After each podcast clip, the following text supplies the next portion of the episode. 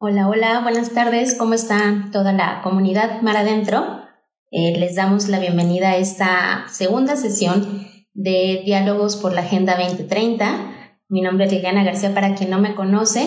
Y pues bueno, el día de hoy, así como cada jueves, empezamos el jueves pasado, eh, pues tenemos un tema bastante interesante y para ello tenemos a pues dos, dos invitados eh, que creo que son las personas ideales.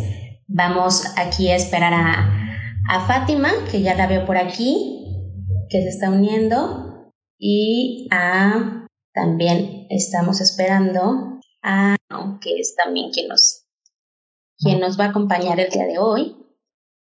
Ya estamos aquí intentando conectar. A ver, Vamos a ver, aquí está Enrique. Fátima me dice que ya ahorita se va a conectar. Igual les platico un poco para quienes no tuvieron la oportunidad en la sesión pasada de conectarse. Pues bueno, el objetivo es que a manera de, de charla, de diálogo, eh, pues nuestros, tanto nuestra invitada presentadora que es Fátima Vallejo como Enrique Bustamante, eh, que es el especialista en tema que, que nos acompaña el día de hoy, pues puedan charlar y puedan dialogar de una manera pues muy amena. Entonces, ellos serán quienes van a llevar la sesión y vamos esperando. Qué gusto verán, mucha comunidad. Mar adentro conectada. Igual también comentarles que, aunque es un diálogo entre, que va a ser un diálogo entre Fátima y Enrique, pues bueno, claro que nos pueden ir dejando, eh, pues ahora sí que todos sus, sus comentarios y sus, y sus dudas. Por aquí ya vemos que se unió. Enrique, ¿cómo estás, Enrique? Muy bien, muchas gracias. Por fin pude luchar contra la tecnología. contra la tecnología, ¿verdad? Así pasa, no, no te preocupes. También Fátima ya estaba aquí por unirse. Estamos viendo que también tenía su mismo problemita. Y aparte nos cambió una lluvia hace ratito aquí en Guadalajara que andaba peligrando. Listo, ahí están. Hola, muy bien, bienvenida Fátima. ¿Y qué? Mucho gusto. Hola, ¿qué tal Fátima? ¿Cómo estás? Muy bien, ¿y tú? Bien, gracias a ti ya. Preparados. Muy bien. Pues bueno, sin, sin más preámbulo para, para la gente que llegó puntualita y, y haciendo tiempo justamente para que más gente se conecte, eh, les voy a presentar a quienes tenemos aquí el día de hoy conectados. Yo únicamente me quedaría como como espectadora apago cámara y, aquí los estaré escuchando para dejarlos ustedes platicar. Pero bueno, tenemos a Fátima Vallejo, ella es, pues ha sido una participante destacada de todos los programas formativos de Mar Adentro ya desde hace pues varios años, por allá del 2017, 2018 inició también con nosotros en la preparatoria, ya está ahorita en la universidad y pues bueno, su última participación eh, fue como delegada de Mar Adentro en el Foro de la Juventud del ECOSOC, eh, una participación pues destacada, importante. Y por otro lado, pues bueno, tenemos a, a una especialista que, que, desde que supimos que nos iba a acompañar, pues generó mucha expectativa por, por la expertise que tienes, Enrique, en todo el tema de, de desigualdad y de erradicación de la pobreza. Pero más allá de yo platicarles eh, eh, a, a, la gente que nos esté viendo, pues me gustaría que a lo mejor ustedes de inicio platiquen un poco de, de quiénes son y, y, un poco de su, de su trayectoria de, manera muy breve para entonces empezar con, con este diálogo. No sé si gustes comenzar tú, Fátima. Va. Bueno, muchas gracias, Lili, por la invitación, primero que nada, y un saludo a todos los están viendo. Gracias por unirse. Y bueno, ojalá les guste, es un tema muy interesante y quien nos acompaña, Quique Cano, wow, mis respetos. Eh, fue director nacional de Techo, no sé si alguien lo ha escuchado hablar. No sé, Kike, si nos quieras platicar un poco de, de qué haces en Techo, qué, qué fue tu puesto. Sí, seguro, Fátima. Pues me presento, soy Enrique Cano. Eh, bueno, pues yo, como bien decías, fui director de Techo México, director social. Hace un año, un poquito más que terminé mi labor por allá, pero pues bueno, durante ese tiempo me tocó como coordinar y liderar los esfuerzos de la organización, que es una organización que lucha para erradicar la pobreza en América Latina, eh, mediante pues diversas, diversas acciones en comunidades y en asentamientos informales que viven en esta situación de pobreza y pues yo ahí me encargaba desde las partes de investigación social, todo el tema de voluntariado, también de desarrollo comunitario, y todo el tema también de infraestructura comunitaria que se desarrolla, que desarrolla Techo en estas comunidades que ven vulnerados sus derechos. Y actualmente trabajo en Generation México, que también somos una organización sin fines de lucro, que también ve por estos temas sociales, pero eh, a nivel de empleo, a nivel trabajo digno, que en este país hace tanta falta también que exista trabajo digno principalmente para las personas jóvenes. Vaya, sí, es, he escuchado hablar mucho de techo, la verdad he querido participar como voluntaria, en el momento que quise llegó la pandemia y desgraciadamente ya, ya no pude seguir con mis planes, pero tengo varios amigos, eh, conocí Techo por Mar Adentro, por unos amigos que participan ahí, Valeria, Corona, y bueno, ellos me fueron platicando y vaya la labor que, que realiza Techo, vaya el apoyo que, que hace, porque estaba leyendo, bueno, para no venir en blanco, y Latinoamérica, leía en la página de Techo, es la región más desigual, ¿no? Sí, México dentro de, pues, o sea, dentro de esta que es la región más desigual del mundo, o sea, a veces pensamos en pobreza y desigualdad y siempre se nos viene la imagen de África, pero no, o sea, la desigualdad está más fuerte acá y México es uno de los países más desiguales dentro de la región más desigual, ¿no? Acá tenemos a una persona que fue de las más, la más rica del mundo durante muchos años, Carlos Slim, y tenemos comunidades, por ejemplo, en la Sierra Alta de Guerrero, que tienen los mismos índices de pobreza que comunidades en, en África subsahariana, ¿no? O sea, es irreal que en un solo país vivan realidades tan distintas y que haya, pues, o sea, que aquí en México sea tan común que los derechos sean no para todos y para todas, sino que sean para algunos privilegiados, privilegiadas, y que creo que esa es la lucha que hay que, que, que tomar ahora, ¿no? Para que los derechos pues, se garanticen y no se compren. Sí, esto que comentas, que Latinoamérica es la región más desigual, creo que todas las personas se van por la idea de que África lo es, pero también, bueno, yo desconocía eso y qué, qué interesante, ¿no? Saber que, que el lugar donde vives eh, no es ajeno a la realidad del mundo, a una realidad que también se vive al otro lado del mar, ¿no? Y que podemos, bueno, en mi caso lo puedo ver desde mi, mi localidad, veo cómo a, no sé, 10 cuadras, se nota la diferencia de las estructuras de una casa, de la economía de esa zona, a diferencia de la colonia de al lado, que puede ser la más rica. Entonces, ¿cómo es posible, no? Que, que por unos metros se divida tanto, tanto la economía, tanto las oportunidades también, porque influye mucho la, la situación económica en las oportunidades, ¿no? Y se habla, sí, perdón, perdón. No, si me permiten, creo que iniciaron con un perfecto contexto de, de justamente de, de, cuando hablamos de, de, desigualdad y pobreza, pero yo sin, ahora sí que sin, sin, sin más preámbulo, a mí me gustaría ya dejarlos solitos para que puedan empezar con este diálogo, que Fátima pueda platicar un poco también de estas reflexiones que vivió o que vio de estas desigualdades y de esta pobreza que se vive en muchos lados del mundo y cómo se contrastan también a nivel México, a nivel América Latina. Y pues bueno, yo estaría aquí escuchándolos y nada más regresaré unos minutos antes para cerrar la sesión, ¿sale? Va, gracias. Perfecto. Gracias. Va.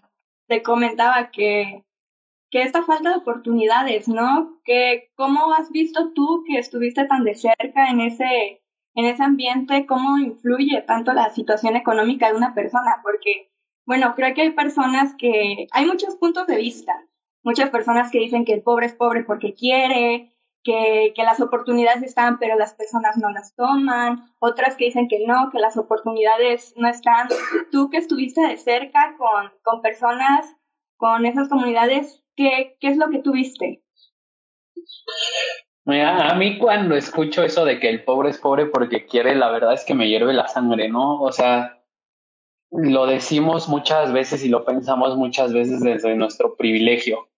y decimos, no, es que yo no soy privilegiado, ¿no? O sea, a ver, el simple hecho de haber nacido en una vivienda adecuada o en una casa de material ya te da algo, ¿no?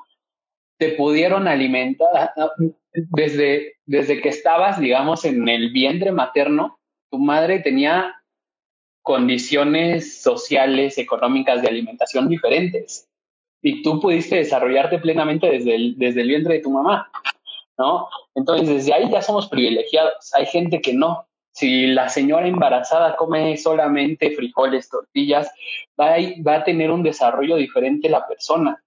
Luego te mandan a una escuela, no todas las personas en este país tienen acceso a, una educación y una educación de calidad. Y no es lo mismo ir a una escuela en un centro urbano que por más que pueda ser pública y que en general la calidad de la educación pública en este país es baja, no es lo mismo ir a una escuela ahí que ir a una escuela de CONAFE que, que a la que el maestro puede llegar a veces sí, a veces no, por las condiciones de los caminos, de la infraestructura que lleva la comunidad, etcétera, ¿no? Desde ahí empieza como estos privilegios y las personas que dicen el pobre es pobre porque quiere muchas veces no volteamos a ver como toda la cuestión estructural que hay detrás y que va más allá de la meritocracia y más allá del echarle ganas. Y ahorita que hablabas como de cómo vemos también que la pobreza está mucho más cerca de lo que creemos. O sea, allá en Guadalajara, ¿no? En Guadalajara puedes ir al Cerro del Coli y encontrar comunidades que viven en una pobreza impresionante en el mismo municipio de Zapopan, que es uno de los municipios más ricos de este país, también existen comunidades, asentamientos informales que viven en una situación de pobreza terrible, pisos de tierra, casas de cartón, el mismo bosque de la primavera, ¿no? El bosque de la primavera allá en Guadalajara, lo mismo, o sea, de un lado, depende del lado de la barda del que nazcas, va a depender tu condición, ¿no? De un lado puedes estar en una super condición, en un super residencial, y por el otro lado te catalogan, si estás del otro lado, lado de la barda, eres paracaidista, eres invasor, eres y al final la pobreza lastima y la pobreza merma el desarrollo de las personas y la felicidad, que es lo más importante. Claro, de hecho, aquí en Guadalajara hay unas vías del tren, eh, olvidé, disculpen el nombre, pero hay muchos memes sobre esto y bueno, ves el meme y obvio te da risa, ¿no? Pero el trasfondo de eso, ¿por qué me da risa? Y, y este dice que, bueno, de, de las vías del tren para un lado es está bien la vida, ¿no? Hay, hay, dinero, pero de las vías del tren para el otro está todo lo malo, todo, toda la pobreza, no, no hay agua. Entonces dices, ¿cómo algo tan simple puede dividir millones de pesos, vidas de familias? ¿Cómo, una situación económica puede influir tanto? Porque, bueno, muchas personas podrán decir que la, el dinero no trae felicidad o algo así, pero bueno, el dinero trae condiciones buenas, el dinero trae buena educación, la situación económica de las personas depende mucho de, y su, su desarrollo depende mucho de la situación económica en la que se encuentre. No, y, y más allá, o sea, el dinero, claro que es importante y por eso es uno de los factores de cómo se mide la pobreza, pero hay muchas cosas más, ¿no? Hay cosas que podrían o deberían de estar garantizadas no por si tienes dinero o no, por ejemplo, la salud o la educación de calidad, ¿no? No debería de depender si puedes pagarte una buena escuela o puedes pagarte un buen hospital. Debería de ser una cuestión de derechos garantizada para todos y que el hecho de poderte vacunar y tener nuestra edad o bueno, tu edad o mi edad no dependa de que puedas pagarte un viaje a Estados Unidos. Eso debería de estar garantizado para todos, para todas en el momento que quisiéramos, ¿no? Y eso también es pobreza debería, ¿no? Se supone, porque hasta en las leyes de nuestra constitución está escrito que todos los mexicanos debemos tener derecho a buena educación, a buena salud, pero creo que en la actualidad, en el contexto que vivimos, queda en un mundo de fantasía, porque lastimosamente las oportunidades mm, que ofrece el gobierno, esas que son disponibles, como mencionas, sin necesidad de dinero, no son tan buenas. es triste ver cómo cómo esta falta de oportunidades para las personas que realmente las necesitan no, no ha sido apoyada del todo y que aunque las leyes lo digan, no han sido respaldados. Y, todavía más profundo que eso es voltear a ver que las personas que viven en una situación de pobreza al final pagan un impuesto a la pobreza, no como tal que vayan y depositen todos los meses en el banco. Pero a ver, yo que vivo en un asentamiento informal, por ejemplo, no tengo agua, ¿no? Entonces tengo que comprar una pipa de agua, ¿no? Y no pago lo mismo que las personas privilegiadas como yo, que, bueno, nuestro servicio de agua está garantizado, tú abres la llavecita y te va a salir el agua corriente, ¿no? Una persona que vive en un lugar así, en una situación de pobreza fuerte, va a tener que pagar por más cosas que nosotros no teníamos que pagar, ¿no? Y esto lo único que hace es, además de que no se nos están garantizando los derechos, se está perpetuando se está perpetuando la pobreza, es algo mucho más estructural, es algo mucho más cuestión de derechos, no y, y, y algo que mencionaste que me pareció increíble y que retomo, está en nuestra constitución, ¿no? Y yo no firmé ni hice la constitución ni he sido diputado para modificarla y reformarla. O sea, solitos nuestros propios, la propia clase política ha dicho, nos adherimos a los, a, los derechos humanos internacionales, garantizamos y lo ponemos en nuestras leyes. Ellos solitos se están comprometiendo y ellos solitos son los que no están cumpliendo con, pues, con lo que ellos están reglamentando, con lo que ellos están diciendo que debemos de tener garantizado como seres humanos y como mexicanos. Sí, e, es triste. Hace poco que estuve en el foro de, de Naciones Unidas, eh, noté mucho la diferencia que existía en las pláticas en cuanto a diferentes organizaciones en otros países. Mm, como los otros países que están en otras condiciones, sus enfoques varían bastante, las personas tienen un contexto completamente diferente. Había ocasiones en que se mencionaba el contexto de algún país en malas condiciones, algún país en vías de desarrollo y se notaba el asombro de los oyentes de otro país que estaban ahí, no sé, países que ya son desarrollados, que países que no son cercanos a esta situación. Y vaya, el asombro era como de, ¿cómo es posible que en pleno siglo XXI todavía exista eso? Todavía personas no, no tengan acceso ni siquiera a luz, a agua, no sepan qué es un baño, no sepan qué es vivir bajo un techo. No, y es que, a ver, también yo creo que eso, tú estás haciendo la comparación entre países que me parece muy, muy adecuada, pero aquí mismo, ¿no? O sea, yo te aseguro que más de la mitad de la población de México no se imagina las condiciones de pobreza que hay, lo que te decía, en la sierra, en la Sierra Alta de Guerrero, que tienes en muchos lugares en Oaxaca y así mismo en nuestras ciudades. Nos imaginamos precisamente, si te llegas a imaginar cómo se vive la pobreza en México, te imaginas, ah, pues es que son los indígenas que están en Oaxaca en un pueblo perdido, ¿no? Y no volteas a ver que volvemos, ¿no? El ejemplo de Guadalajara, ahí en la Ferro, en, este, en casetas, en la en ampliación Rilete, que son colonias de allá de Guadalajara, existe una, una pobreza verdaderamente terrible, ¿no? No hay agua, no hay luz, no hay drenaje, son sus derechos, son sus derechos que deben de ser garantizados, sin embargo, y a pesar de estar en un contexto urbano donde cruces la calle y ya tienen todos los servicios, estos núcleos no los tienen, ¿no? No tienen educación de calidad, no tienen seguridad social, ni se diga la seguridad social, ¿no? O sea, es el derecho social más vulnerado y es el que y el que, el que muchas veces genera más pobreza, porque nadie prácticamente tiene acceso como a un retiro adecuado, a un trabajo adecuado donde, donde tengas un contrato, donde te, te, respeten como todas tus prestaciones laborales que por ley deberías de tener garantizadas, ¿no? O sea, en México la mitad de la población trabaja en, tiene empleos informales, o sea, es irreal que en pleno siglo XXI, como también tú lo mencionabas, en nuestro país, en un país que digamos está de media tabla para arriba en cuestiones económicas, tengamos comunidades así. Sí, sí, es, es muy triste ver eso. Y esto que mencionas ah, del trabajo informal, yo soy muy cercana a, a, eso. Mi familia trabaja en un trabajo informal, disculpa la repetición.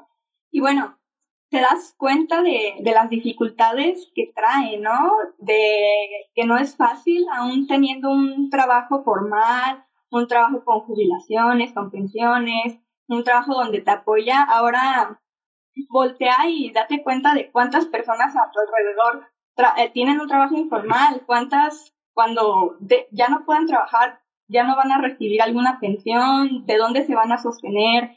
Es es triste saber que tantas personas quedan tan desoladas, no sé, no, no sabemos qué va a pasar con nosotros, con, incluso con los jóvenes, que, que actualmente las nuevas normas ya están quitando estas pensiones y no, qué horror. Si nosotros nos preocupamos, ahora me imagino lo difícil que debe ser para las personas que realmente están en una situación vulnerable.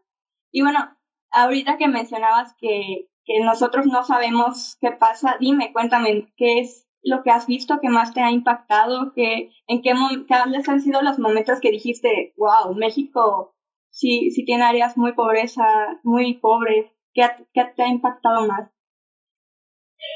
Híjole, yo creo que hay un montón de, de historias que, que yo podría contar, pero, o sea, hoy se me viene a la mente una comunidad, un asentamiento del municipio de Toluca, de ahí soy originario, yo conocí la, colonia Las Canastas, eh, más o menos por ahí del 2012, yo estaba justo en la universidad. No saquen cuentas, pero este, o sea, Las Canastas es una comunidad que está a cinco minutos del aeropuerto de Toluca. El aeropuerto de Toluca, cuando yo conocí Canastas, era, pues uno en teoría había ganado hasta premios del mejor aeropuerto del país y un montón de desarrollo en una vía como con mucha industria, etcétera, ¿no? Y llegar a las canastas era dar un brinco en cinco minutos de traslado de este México moderno, de este México con infraestructura, de este México con derechos para todos, para todas, con agua, con luz, con...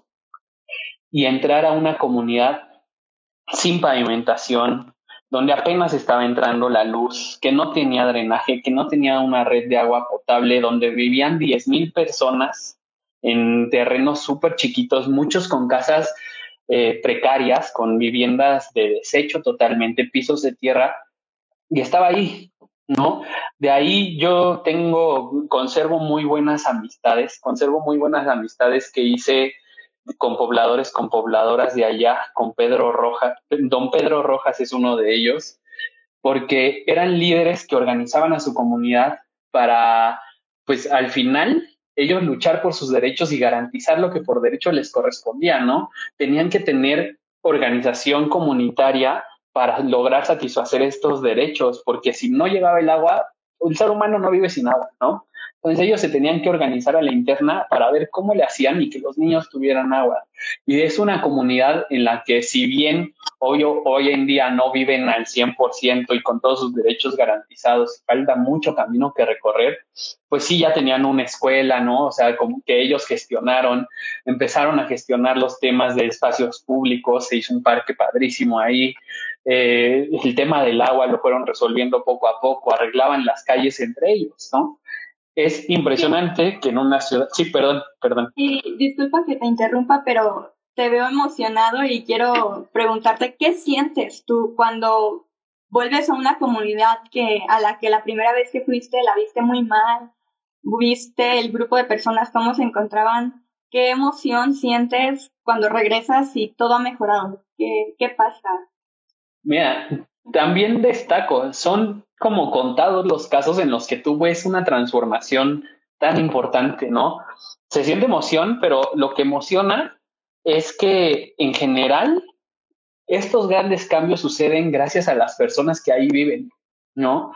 Cuando ahí se organizan, cuando entre vecinos y vecinas hacen equipo, aunque hayan diferencias, aunque siempre hayan problemas, pues eso va a pasar, ¿no? Pero, pero, o sea, ahí voy con como con el comentario más, más, con el que pensaría como que yo hubiera cerrado esta conversación de cómo superar la pobreza, la organización comunitaria, ¿no?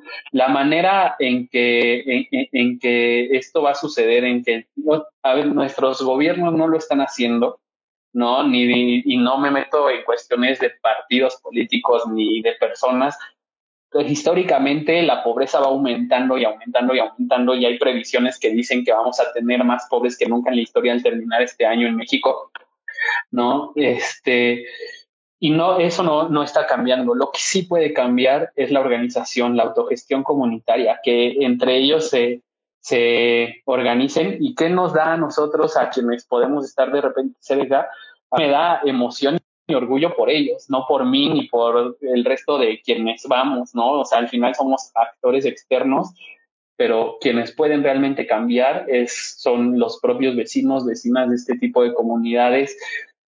Eh, no descarto que los cambios como más sustanciales no pueden venir de unos cuantos y de una comunidad aislada, son cambios de sistema completitos que se tienen que hacer para que las cosas realmente se transformen, pero pues como los primeros pasos para que esto suceda naturalmente tiene que ser la unión comunitaria y el trabajo comunitario más como hacia más autónomo, ¿no? Más independiente a lo que pasa por fuera. Los cambios estructurales son bien importantes, podrían hacer o generar como cambios grandes y que beneficien a toda la población, pero pues ante esta situación que vivimos y que llevamos viviendo muchísimos años, eh, pues la organización comunitaria es lo que me emociona y lo que veo que puede dar resultados.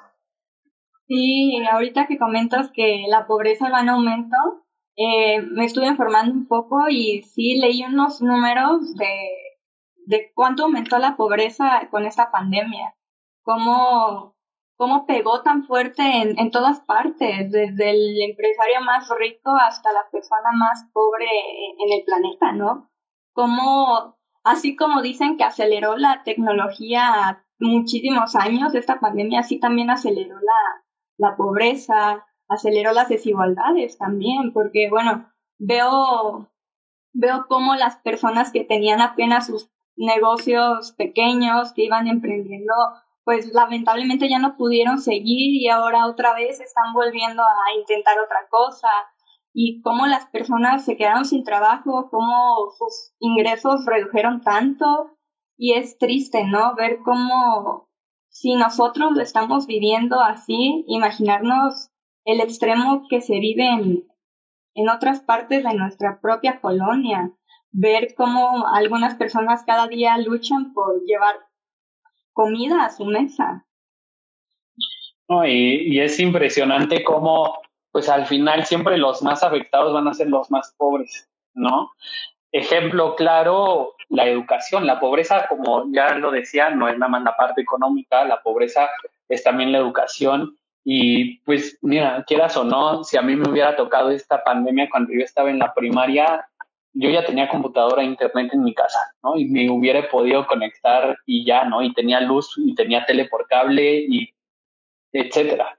Pero si tú estás en una familia donde tu acceso más cercano a la tecnología es a través del celular de tu papá o de tu mamá, que hay un, uno o dos celulares para la casa y que tienes que hacerle recargas de ir al Oxxo cada diario porque el Zoom te consume un montón los datos. O sea, ahí es donde se ve, ¿no? Esta pandemia le pegó más a la gente en pobreza. ¿Cuál fue la primera indicación que nos daban eh, de ante la pandemia? Lávate las manos, ¿no? Bueno, y si en mi casa no tengo agua, y si no tengo, o sea, no todos, o sea, e, e, esto es muy importante, ¿no? La pobreza hace que temas como la pandemia o como los desastres naturales te peguen todavía más, ¿no? Definitivo, o sea, el sismo del 2017 que nos pegó acá en el centro del país y en el sur, ¿no? O sea, no es lo mismo sobrevivir a un sismo en una vivienda de de ladrillo de concreto bien construida a tener a, sobrevivir un sismo en una vivienda muy precaria, ¿no? Siempre este tipo de cuestiones, desastres naturales, ahora desastres como de salud, como la pandemia, terminan haciendo, pegando más fuerte entre los pobres y los hace más pobres. Lamentablemente eso sucede por el trabajo, por la salud, por la educación, por la economía, por todo. Sí, son más vulnerables, tienen menos oportunidades de salir adelante, lamentablemente. Y, y bueno, Kike, ¿cómo es el proceso que lleva Techo con las comunidades? ¿Cómo se acercan a ellas? ¿Cómo deciden qué comunidad las necesita? ¿Y cómo comienzan la construcción? ¿Qué, qué implica? Aparte de todos los materiales, todo el camino que recorren, ¿qué implica humanamente? ¿Qué implica emocionalmente para ustedes? Pues mira, yo durante el tiempo que estuve en techo, yo creo que siempre como las decisiones más difíciles en un país como este con tantos asentamientos y tantas personas en pobreza, yo creo que las decisiones más difíciles eran en qué comunidad sí y a cuál le vas a decir que no. Y lo mismo como cuando, por ejemplo, ya están viendo temas de construcciones de vivienda, yo creo que la decisión siempre más difícil de todo, toda la organización es a quién le construyes y a quién le vas a decir ahorita no. Y hoy también, por ejemplo, lo veo en Generation, ¿no? Donde hoy sabemos que el trabajo es precario para todo el mundo, ¿no? Bueno, no para todo el mundo, pero para muchas personas, ¿no? Y es lo mismo, o sea, ¿a quién vas a aceptar en un curso gratuito en el que al final te vamos a apoyar para conseguir un trabajo digno, ¿no? Y a quién le vas a decir que no y basado en qué criterio te vas a atrever tú como a decir que no. Es mucho lo que implica, son decisiones sumamente complicadas porque, digamos, no tienes una opción A que es buena y una opción B que es mala, sino tienes personas de por medio y personas que de cualquier manera van a tener necesidades. Entonces, pues esas son, son decisiones muy complejas. Sin embargo, yo creo que ahí pues por eso existen profesionales, ¿no? Personas que se preparan como profesionales de ciertas áreas para poder tener un mejor entendimiento. Por eso es bueno también conocer las realidades del país para tener siempre mejores decisiones, vivir bajo la coyuntura, entenderla y entender que también en un país como, como el nuestro, o sea, hay millones de personas siempre como al borde de la pobreza, al borde de que sus derechos no se vean vulnerados. La prueba yo creo que más clara es esto, estos datos que te decía, ¿no? Que muy probablemente para finalizar este año tengamos más pobres que nunca en la historia de nuestro país. Sí, e, eso es muy triste. Es, es difícil saber que, que estás viviendo el momento en que tu país va a estar va a tener el mayor número de pobres y creo que no nos ponemos a pensarlo a reflexionarlo y incluso nosotros creo que a veces que estamos en estas causas no lo tenemos tan presente o al menos eso me pasa un poco a mí. En algunos momentos digo ok y no no lo relaciono muy bien porque bueno al final de cuentas no no estoy viviendo esa situación pero cuando te pones a pensar cuando te cae el 20, ¿no? Como decimos, sí es, es difícil, ¿no? Saber que, que probablemente tu amigo a este fin, este fin de año se quede sin trabajo, que, que tu familia ya no tenga esa empresa. Es, es difícil saber que cómo nosotros vamos, se va notando, eh, cómo va aumentando la pobreza y, y es triste ponernos a pensar qué podemos hacer, ¿no? ¿Qué podemos hacer con la persona que vemos en la calle pidiendo dinero para comer? Con la señora que, que está ahí con su niñito, ¿no? En la calle, que no sabes qué va a hacer al rato. Entonces, como, como personas comunes y corrientes que estamos en la calle viendo esto a diario, ¿qué, qué nos recomiendas hacer? ¿Cómo incidir en algo? ¿Cómo no pasarlo de largo? Yo creo que estás tocando el punto clave, ¿no? Como hay mucha negatividad en torno al tema de la pobreza, pero también yo creo que hay mucho que podemos hacer como ciudadanos, como ciudadanas, ¿no? Eh, para empezar, entender y reconocer el problema de la pobreza. ¿Por qué? Ahí te va, ¿no? Como, como si tú volteas a ver alguna encuesta en la que se habla de la percepción ciudadana de los, de los problemas más grandes que hay en el país, la pobreza siempre va a aparecer del lugar 5 o 6 para abajo. Por más de que es un problema que afecta prácticamente a la población mexicana. ¿Por qué tenemos esta percepción? Porque vemos muy lejos el momento en el que ese problema me afecte directamente a mí y que yo me vuelva de un día para otro pobre. No, es muy difícil que suceda. ¿No? No es como empatizar, por ejemplo, con una causa muy loable también como la de la Cruz Roja, ¿no? Porque sabes que a la Cruz Roja la vas a necesitar mañana probablemente o el Teletón, porque te, mañana te accidentas en el coche y vas a, y puedes quedar con un, puedes convertirte en una persona con discapacidad. Y todos sabemos que esa, que esa posibilidad es latente. La pobreza la vemos como algo más lejano. Y ahí lo primero que hay que hacer es darnos cuenta que, que exista la mitad de este país en pobreza eso nos afecta para bien y para mal absolutamente a todos. O sea, ¿por qué? Porque si no hubiera pobreza, no tendríamos que estar, ejemplo, random, invirtiendo en que exista una Comisión Nacional de Vivienda, porque todo el mundo tendría una vivienda adecuada en México. Pero el que exista pobreza nos afecta a todos y a todas. Eso es un hecho. Y entonces, el que tenemos que hacer después de entender que, la, que tenemos que acabar con la pobreza de este país, yo creo que, y ahí me refiero principalmente a las personas jóvenes, está súper en nuestras manos, ¿no? Bueno, yo que ya estoy como más un pasito para la adultez que para la juventud, todavía me siento que está un poquito en mis manos o aún mucho en mis manos, me responsabilizo de ello, pero o sea, estamos viviendo los últimos minutos casi casi del bono demográfico, ¿no? Entonces necesitamos ser las personas más jóvenes quienes cambiamos esto. yo sé que hay un montón de causas, hay un montón de organizaciones, hay un montón de cosas que puedes hacer.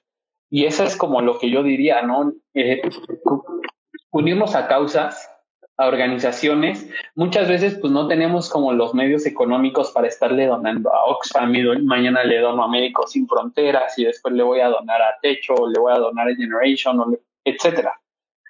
Pero sí tenemos muchas veces tiempo, tenemos talento que se tiene que dedicar a que esta problemática se acabe, ¿no? Yo no sé cuál sea tu causa, mi causa, o sea, hoy mi causa es el empleo digno, el trabajo digno. Mañana no sé cuál va a ser, en algún momento trabajé mucho el tema de vivienda. No, no importa cuál sea. Lo importante es que te actives, que te actives por este país. Y ahí como la invitación que yo siempre hago es a voltear a ver cómo no es, a ver, no quiero sonar muy crudo ni muy malo, pero la verdad es que yo pienso en mis papás y a mis papás ya se les fue el tren, ya se les fue, ya ellos ya no cambiaron el país, nos entregaron un país medio hecho pelotas, ¿no? Ya no está en ellos, ya está en mí, ya está en mí como eso. Y no es como la visión cursi de decir you can do it y todo está en tus manos, ¿no? Como decía, hay cambios que se tienen que hacer estructurales, hay cambios que no nos corresponden a nosotros, que les corresponden a las personas que viven bajo una situación de pobreza, ellos se tienen que capacitar, que nosotros brindemos las oportunidades para que esa gente, quien quiera, las aproveche, ¿no? Las aproveche y las aproveche fuerte que si tu causa son la educación para los niños, bueno, excelente, lucha por esa causa. Pero también la pobreza es un problema tan grande y tan monstruoso que necesita soluciones monstruosas. La mitad de la población vive en pobreza en este país, la otra mitad, junto con ellos, tenemos que hacer que ese problema se resuelva. ¿no? Ante problemas monstruosos, soluciones igualmente monstruosas, y eso es lo que hay que hacer, ¿no? Sea lo que sea, te digo, cuál sea tu causa, si es la pobreza por la seguridad social, por el trabajo digno, lo que sea, pero actívate, porque esto ningún gobierno solito va a poder, ninguna asociación solita va a poder, es un trabajo de muchas personas y de mucho tiempo igual.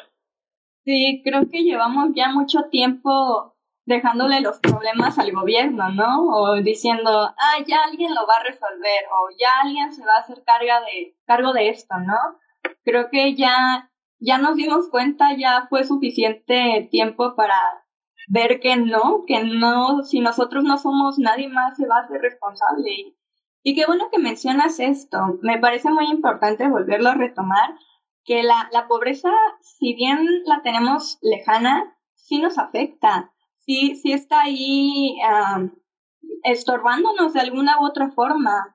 Y ser ajenos no va a ser que cada, va a ser solamente que cada día vaya aumentando más y cada vez nos vaya afectando más, ¿no?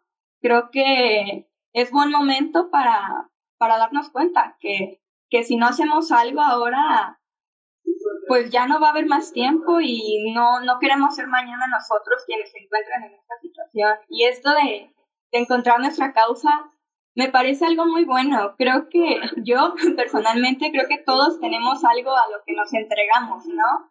Algo que queremos, eh, no sé, algo mejor, nuestro granito de arena personal, que siempre lo hemos cargado intentando mejorarlo, y bueno, más que nada una invitación, ¿no? Que, que ese granito que tenemos, esa causa que nos apasiona, compartirla, porque pues así es como vamos a estar dando las oportunidades, ya sea si comenzamos un trabajo, dando oportunidades a alguien que labore ahí, vamos a estar apoyando con un sueldo, podemos hacer cosas que tal vez para los ojos ajenos parezcan pequeñas, pero nos vamos a ir dando cuenta que, que sí es posible, ¿no? Aportando poco a poco. Aunque suene muy cliché, creo, en estos no, tiempos. No, pero es importante. Sí, creo que la insistencia debe seguir eh, con eso del granito de arena, ¿no? no, y es bien importante voltear a ver que es una corresponsabilidad, ¿no? Tampoco le limpiemos las culpas a nuestros gobiernos presentes, pasados, futuros, ¿no? O sea, ellos tienen una corresponsabilidad bien grande porque son quienes tienen la mano más grande y el poder más grande, ¿no? Nosotros tenemos nuestra corresponsabilidad ciudadana. O sea, esto va para todos, va, para arriba, para abajo y para todos lados. O sea, el hecho de erradicar la pobreza como el ODS 1 nos indica es un compromiso de todos, la iniciativa privada tiene que entrarle, ¿no? Y no, o sea, tienen que entrarle las organizaciones de la sociedad civil, tienen que entrarle los gobiernos, tienen que entrarle medios de comunicación, académicos, universidades, todo el mundo le tiene que entrar a, a estos temas, ¿no?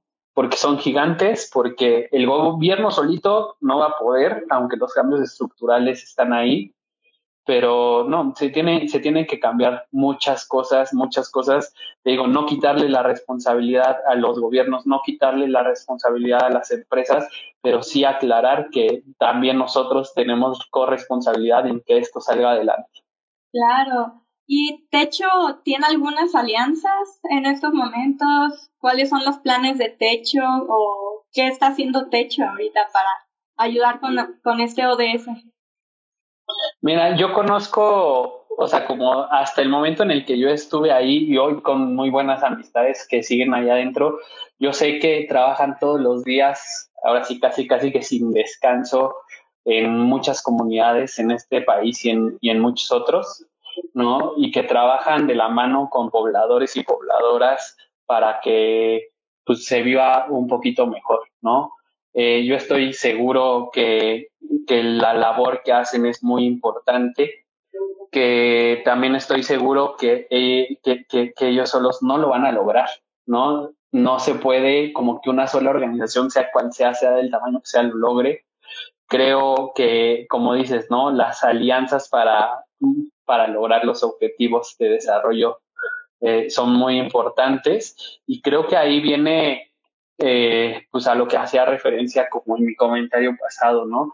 El hecho de enfrentar la pobreza nos tiene que llevar a aliarnos, nos tiene que llevar a que lo enfrente, enfrentemos estos problemas desde muchas aristas diferentes. Como ya mencionaba, la pobreza no es nada más la parte económica, ¿no? Y, y ahí pues recae sobre muchas personas el hecho de poder solucionarla. Mencionaba un poquito de la iniciativa privada, de los empresarios, ¿no? Como que también no hay que quitarle su responsabilidad a que pues también la pobreza, por ejemplo, es medioambiental, ¿no? Y mucha de esa devastación medioambiental que hoy tenemos es por el hecho de empresas que han sido irresponsables, entonces ahí también responsabilizar a quien se tenga, así como nos responsabilizamos nosotros y estamos diciendo el gobierno también tiene que hacer su parte, la iniciativa privada tiene que hacer la suya. ¿No? Y no contaminar más y no explotar a sus trabajadores y a sus trabajadoras. Y, o sea, son yo creo que muchas cosas las que hay que hacer. Desgraciadamente, y, o sea, como algo que ha pasado un montón y que se ve en las comunidades donde trabaja Techo y que se ve en donde yo trabajo hoy en Generation y que seguramente no es ajeno a nadie quien nos está viendo, es que el egoísmo es bien fuerte ¿no? El egoísmo es bien fuerte y quiero todo para mí, para mi beneficio y para mis bolsillos el dinero, ¿no? Y ahí, por ejemplo, pues, por eso existen ricos tan ricos en este país y pobres tan pobres en este país, porque pues es mi lana, yo soy el que se está esforzando, ¿no? Y eso es un error bien común que también se ve. ¿Y por qué digo que es un error? Porque tanto se parte la madre ocho horas al día Carlos Slim trabajando porque me, o sea, ese compa trabaja y trabaja incluso hasta más de ocho horas. Pero tú crees que un albañil o que un campesino no trabaja sus ocho horas diarias?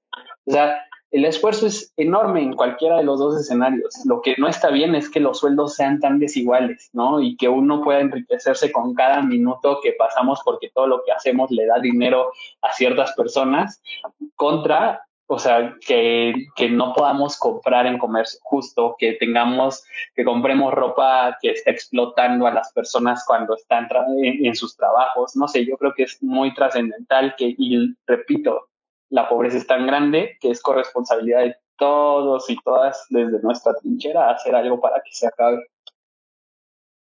Sí, claro, y Qué, qué bueno que, que, mencionas esto, porque para mí es uno de los problemas más grandes, la, esta, la envidia o la, la ajeno que somos las personas a las circunstancias que nos rodean. Creo que es bien triste. Y, pero también está el otro lado de la moneda, que también me he topado mucho y creo que estoy muy agradecida con eso, porque muchas personas que me rodean me he dado cuenta que sí les interesa, ¿saben?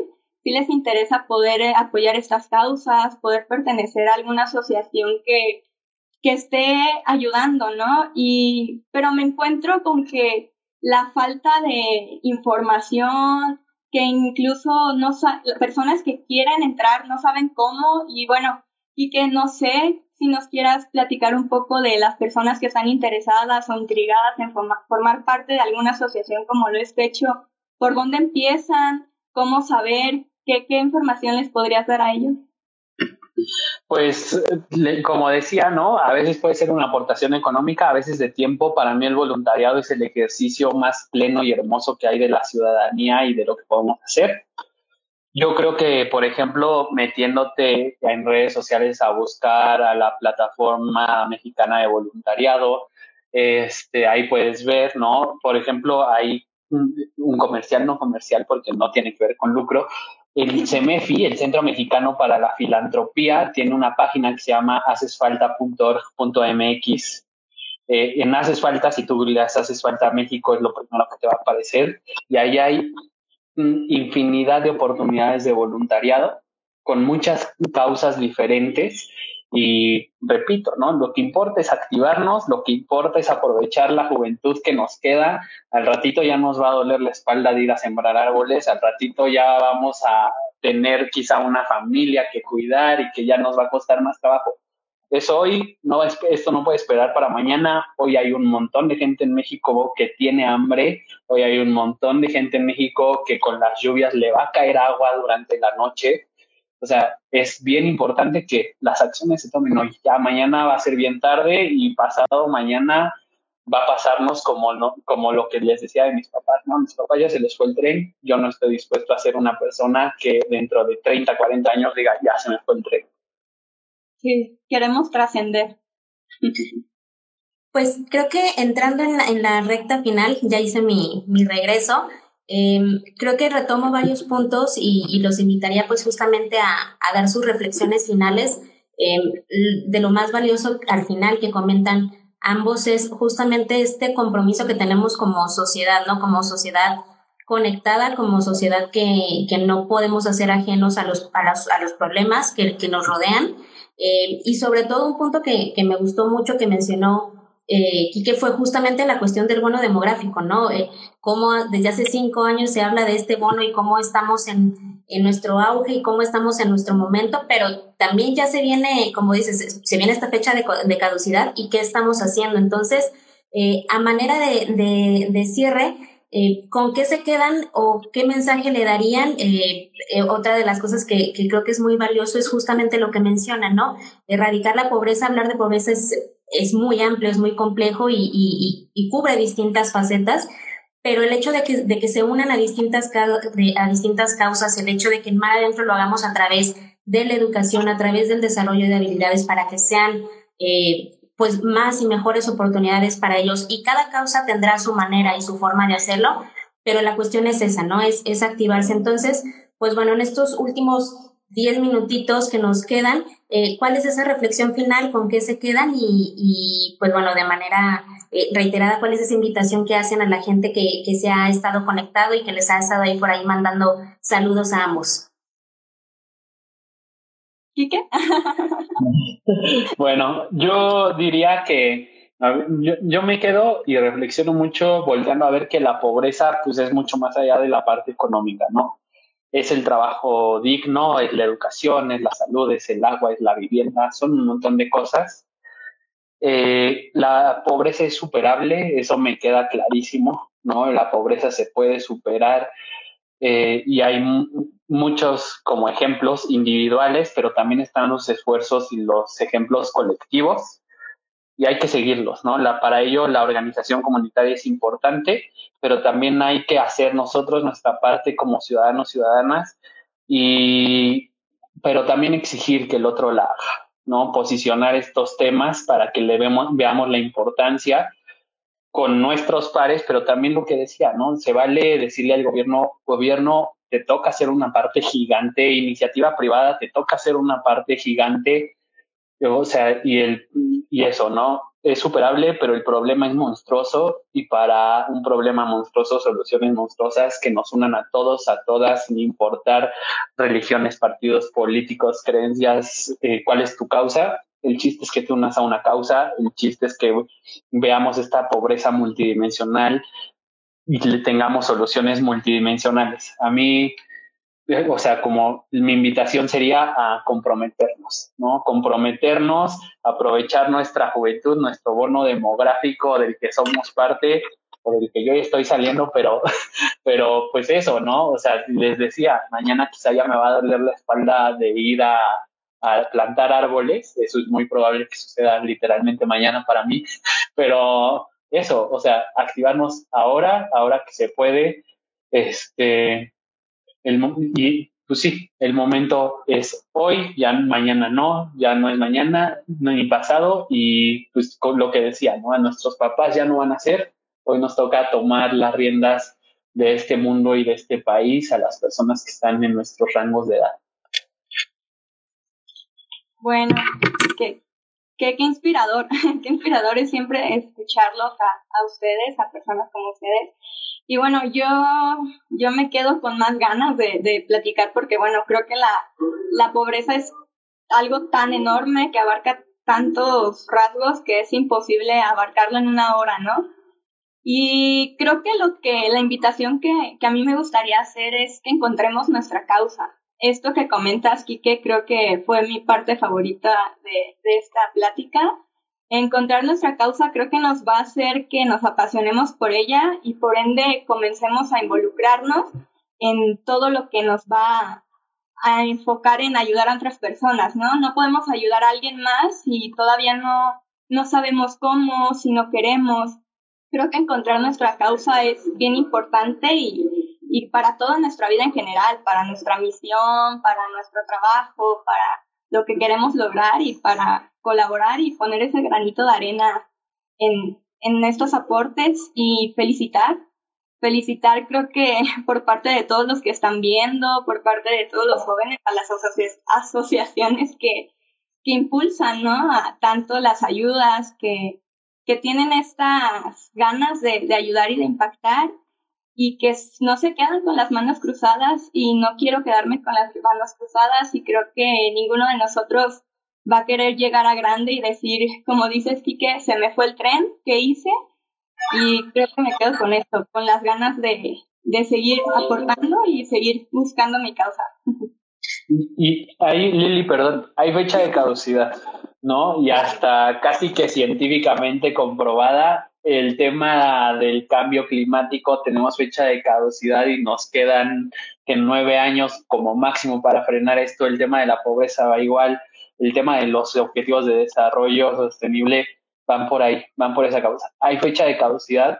Si no hacemos nada en estos nueve años, las cosas ya no van a cambiar, ¿eh? O sea, es bien real que estamos en la colita de poder hacer algo por este país, por este planeta en un montón de ámbitos.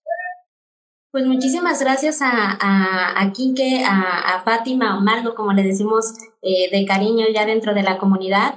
Eh, es, fue un gusto poder charlar con ustedes, escucharlos, reflexionar por aquí varios de los comentarios que dejaron, pues fue eso, ¿no? Creo que es importante retomar estos espacios de reflexión, sobre todo cuando vivimos un año de pandemia y que muchos de estos espacios se daban, estos círculos se daban en la presencialidad, que logremos hacerlo, al menos ahorita en la virtualidad y poco a poco que lo, que lo vayamos retomando, es que reflexionemos y sobre todo siempre más adentro lo que decimos es, ya despertaste, pues entonces ya tenemos que actuar, ya no se vale entonces hacer como que, como que no sabemos, como que no conocemos. Eh, siempre decimos que es más, que es más peligroso o esta, esta pregunta, ¿qué es más peligroso, la ignorancia o la indiferencia? Pues yo creo que ambas son muy peligrosas, pero, pero cuando ya lo sabes y, decidimos no hacer nada, pues entonces creo que ahí estamos cometiendo un gran error como, como sociedad.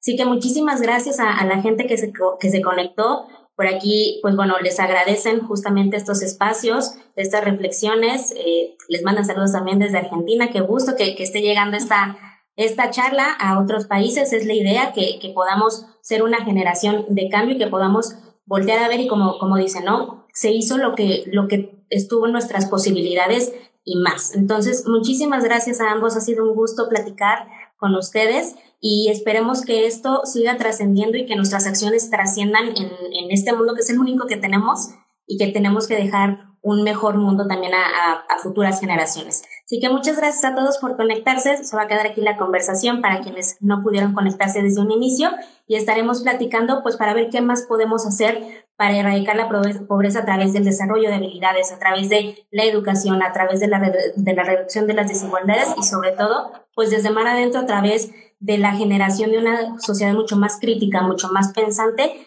eh, con información y que esté dispuesta a actuar. Muchas gracias a los dos, de verdad ha sido un gusto. Y pues bueno, ahora sí nos, nos despedimos de la gente que se haya conectado y los esperamos el próximo jueves a otra sesión de, de diálogos por la Agenda 2030. Se viene un tema increíble que es acción por el clima. Eh, entonces, pues bueno, ahí estaremos informando quién es nuestra, nuestra invitada especial, que también es una gran invitada. Y para que se conecten, igual 7 de la noche y próximo miércoles también nos vamos a debate abierto, por ahí también van a ver la, publicidad para que ahora entonces debatamos estas ideas. Lo reflexionamos, pues entonces ahora debatamos y generemos propuestas. Así que muchas gracias a los dos, ha sido un gusto y muy buena noche. Muchas gracias. Gracias. Bye.